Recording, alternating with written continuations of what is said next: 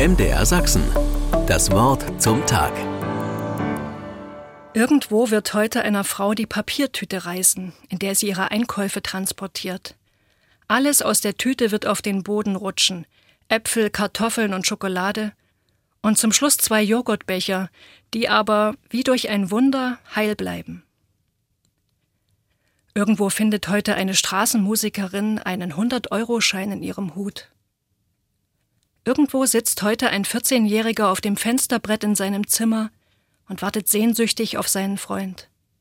Irgendwo holt heute eine Mutter ihr Kind aus der Kita ab, und nach wenigen Metern wird das Kind einen Wutanfall bekommen und sich schreiend auf die Straße werfen. Aber statt nun selbst zu schreien, setzt sich die Frau auf den Boden neben das Kind und sagt Ich bin auch ganz schön fertig. Irgendwo feiert heute jemand seinen 45. Geburtstag. Und während er unter dem Jubel seiner Familie die Kerzen auf dem Kuchen ausbläst, wird er erstaunt bemerken, dass die Hälfte seines Lebens wahrscheinlich schon vorbei ist.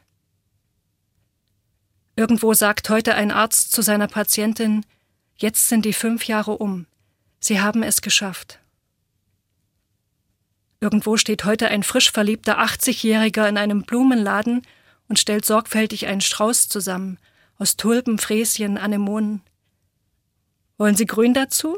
fragt die Verkäuferin und muss kichern, sie weiß auch nicht wieso.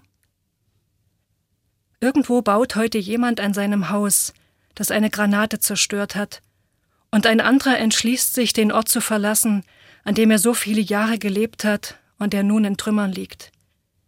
Überall ist es besser als hier, denkt er sich.